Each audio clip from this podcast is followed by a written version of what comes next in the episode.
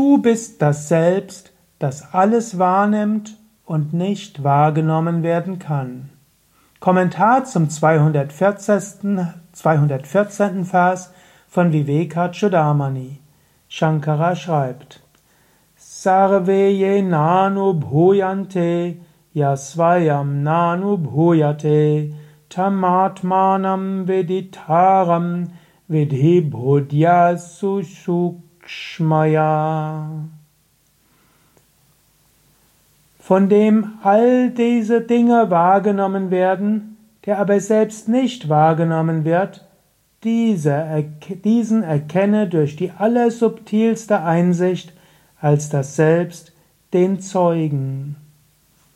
So sagt der Guru dem Schüler. Man könnte auch sagen, so sagt es Shankara uns. Von dem jener Sarva all diese Dinge Anubhuyante wahrgenommen werden. Ja, derjenige, der selbst nicht na Anubhuyate wahrgenommen wird. Tam, diesen Vidhi, erkenne Atmanam als das Selbst, Veditara oder Veditri, den Zeugen, den erkenne. Das ist Buddha Einsicht und zwar die allersubtilste. Wer bist du also? Du bist derjenige, der alles wahrnimmt und selbst nicht wahrgenommen werden kann. Mache dir öfters dieses Prozesses der Wahrnehmung bewusst. Wenn du siehst, sei dir bewusst, da ist der Prozess des Sehens und du siehst das, was wahrgenommen wird.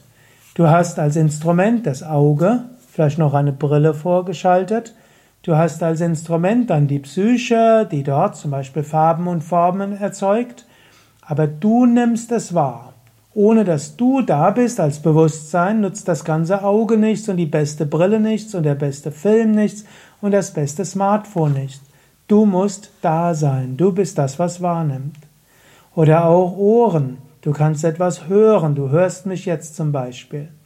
Du bist das Bewusstsein, das hört. Oder auch was du fühlst. Fühlen sind da. Oder auch die Emotionen und die Gedanken. All das ist das, was du wahrnehmen kannst. Das wer der, der wahrnimmt, das bist du. Das Wahrgenommene bist du nicht und auch nicht das Instrument der Wahrnehmung. Du bist also nicht der Baum, den du wahrnimmst, aber du bist auch nicht das Auge, durch den du wahrnimmst. Du bist das unsterbliche Selbst. Du bist nicht die Emotionen, die du wahrnimmst, du bist auch nicht das Instrument der Emotionen, die in dir erzeugt werden, du bist das Selbst. Mache das den nächsten Tag noch immer wieder am Tag, heute oder morgen, jedenfalls die nächste, bis zum nächsten Podcast, bis zur nächsten Hörsendung.